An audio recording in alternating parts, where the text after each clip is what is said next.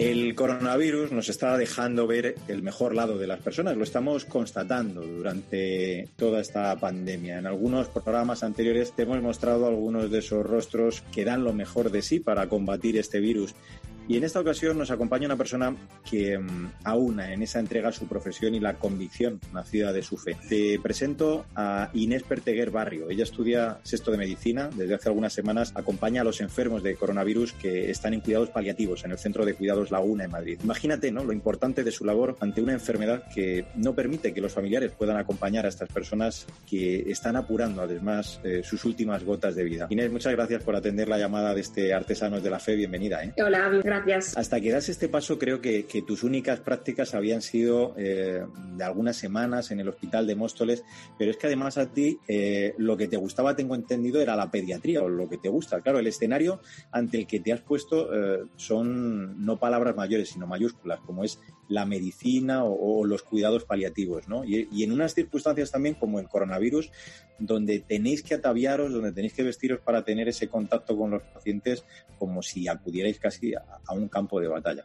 Sí, o sea, era novedad por partida doble. Nunca había rotado en un centro de cuidados paliativos, aunque me llamaba un montón la idea por, por gracias a mi tía que, que, trabajaba ahí. Y también el hecho eso de enfrentarme a la situación que se estaba viviendo con esto de, del COVID. ¿En qué medida esto es eh, práctica profesional internacional y, digamos, voluntariado, porque haces eh, solo los segundos sabiendo que estás a punto de ser doctora y te dejan también ayudar y hacerlo primero. No sé, ¿cómo es todo esto? Pues eh, me han acogido súper bien y, y, como saben que estoy estudiando medicina, pues los médicos cuando, cuando ven algo interesante también me llaman y me explican, o sea que estoy aprendiendo también un montón, que ya echaba de menos también las prácticas en un hospital, pero básicamente es voluntariado, pero también sirve como formación, ¿no? De profesional, yo creo, el acompañar al paciente y estar ahí y ver todo lo que no vemos cuando pasamos los cinco minutos de visita que pasa el médico, ¿no? Es todo lo que se ve detrás y me está, me está gustando muchísimo. Eh, algunos de tus colegas, eh, los que estabais a punto de ejercer, les han llamado para ir a los hospitales en estos días, para echar una mano, ¿no? En la fase más crítica. Eh, en tu caso ha sido, creo, una decisión personal, ¿no? Porque además has hablado antes de ella, en esto ha tenido mucha influencia tu tía, que trabaja en ese centro de cuidados Laguna. Ella, antes de toda esta crisis, Inés, te, te decía que tenías que conocerlo, ¿no? Pero claro, has elegido el momento más complicado esa zona Z que creo que llamáis la segunda planta de ese hospital, donde me imagino ya te conoces, ¿no? Todos los, los casos de, de, los casi 30 pacientes que tenéis allí infectados. Sí, la verdad que sí que cuando empezó todo esto sí que nos propusieron a los estudiantes de medicina si podíamos ayudar, pero nos dijeron que básicamente nuestra misión era mejor quedarse en casa estudiando, ¿no? Que dentro de poco tenemos el MIR y eso. Pero me surgió esta oportunidad que encima no me quitaba mucho tiempo, que yo podía un poco organizarme cómo hacer, estar cerca de casa y tenía que aprovechar el momento, ¿no? Encima yo he tenido, ya pasé la enfermedad ni al principio, que eso me daba como cierta seguridad a la hora de, enfrentarme a, la planta, a la zona Z, como dices tú. Y mm, no sé, en el momento en el que surgió, pues dije, hay que aprovecharlo. Tienes, eh, decía, 23 años, estás acabando tu, trabajo fin de grado, por tanto estás a punto de, de acabar tu carrera y sin embargo eh, decides no dar este paso que, que pone en juego, decíamos, tu propia salud, aunque hayas pasado ya la enfermedad, eh, también las de tu familia, porque convives con ellos. Para entender todo esto, Inés, hace falta, creo, hablar de tu fe, ¿no? De ese deseo, me consta, de devolver gratis lo que has recibido gratis, que, aprendiste en casa, seguro, desde bien pequeña. Efectivamente. Eh, la verdad que la parte de, de, hacer voluntariado nos viene desde, desde pequeños en casa y gracias otra vez a mi tía nos, nos metió muy dentro de este mundo desde que éramos pequeños. Yo empecé a hacer voluntariado con, con 13 años, creo. Y, y, es algo que creo que hablando en nombre de toda mi familia, de mis primos, eso como que no nos cuesta, que, que, nos sale solo. Y cuando surge la oportunidad creemos que hay que aprovecharla. Entonces, obviamente, hablé con la familia y les dije, ¿qué os parece esto? Mi padre ya lo había pasado también y me dijeron, obviamente es un riesgo, pero si te ha surgido la oportunidad de hacer el bien, lo primero es hacer el bien. Es el momento de hacer algo, es lo que Dios me está pidiendo que haga y, lo hago. Son horas a buen seguro, pues yo imagino, ¿no? De, mucha intensidad, de, de, emoción, de vivencia. Eh, me imagino también que reconforta el, el ver la fe de muchos pacientes en ese vivir, ¿no? en ese cargar esta cruz, en este saber que, que, están afrontando también con la mayor paz y tranquilidad posible ese poco de tiempo de vida que les queda.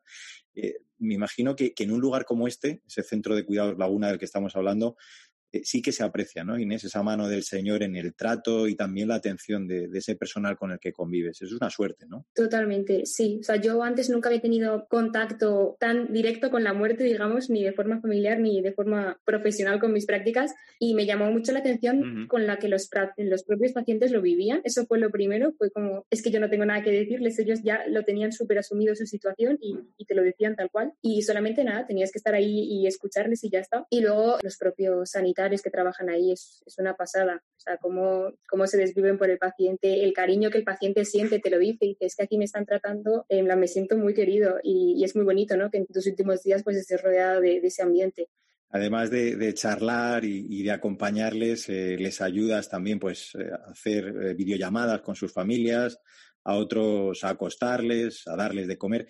Eh, dinos, sin poner, bueno, poniendo nombres, como tú prefieras, algunas de esas historias eh, que más te han marcado en estos días que llevas algunos pues incluso leía yo como Soledad, ¿no? Que se han marchado ya eh, en estos días, en estos poquitos días que llevas. Al principio estaba un poco desubicada porque es verdad que era una unidad de cuidados paliativos, pero también había pacientes de la residencia ingresados. Entonces yo decía, oye, aquí se está yendo mucha gente de alta, no me cuadra un poco con la idea de cuidados paliativos, ¿no? Pero es verdad que, que también se dan altas en los cuidados paliativos, no todo tiene que ser muertes. Pero ahora que ya se está normalizando más la situación, sí que ha cambiado un poco el paciente. O sea, como que ahora estoy viviendo más lo que es el cuidado paliativo como tal, ¿no? Es que hay un montón de historias, desde los primeros días que llegué sin tener ni idea y, eso, las primeras conversaciones con los pacientes en las que te presentas, pues soy voluntaria, mira, estoy aquí por si necesitas algo y te dicen, ah, bueno, pues mira, yo tengo cáncer y no sé cuándo me voy a morir, pero bueno, aquí estoy porque me he infectado por el virus este, a ver si me voy pronto a casa. Y eran como conversaciones muy profundas, pero a la vez como que salían solas, ¿no? Y yo creo que lo que, lo que he hecho mucho es eso, callar y escuchar y, y lo que me dijo, no, Javier, me dijo, les vas a coger cariño y efectivamente, el primer día que,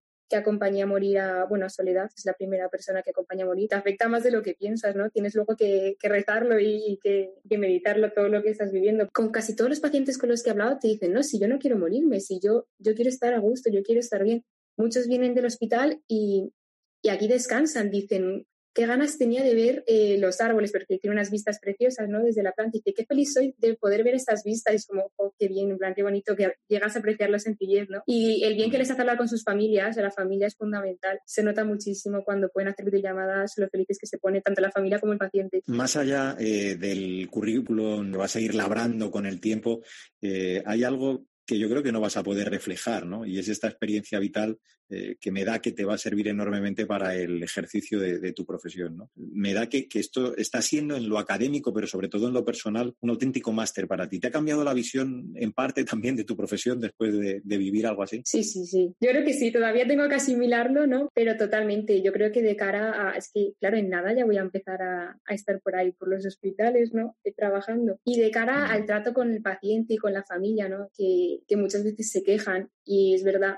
Y los médicos pues tenemos que aprender también de eso. Yo creo que eso lo que estoy viendo aquí me, está, me va a ayudar para luego tener paciencia cuando me toque un paciente complicado o para saber ver más allá, ¿no? Solamente no una enfermedad y un enfermo y ya está, sino ver a una persona y ver toda la familia y todo lo que hay detrás de, eso. Nuestra profesión tiene sentido, pero es eh, sobre todo cuando se pueden contar historias como la vuestra, la de tus compañeros, la de colegas de, de ese centro donde estamos hablando de Cuidados Laguna y de tantos hospitales donde de verdad pues, combatir ¿no? de forma real con este virus que nos ha cambiado la vida. Yo te agradezco muchísimo, Inés Perteguer. Cuídate mucho, que sigas con ese ímpetu ayudando a estas personas que, que, apuran, como decíamos, sus últimos días de vida. Gracias de verdad por tu testimonio en este Artesanos de la Fe. Un abrazo muy fuerte. Gracias a vosotros.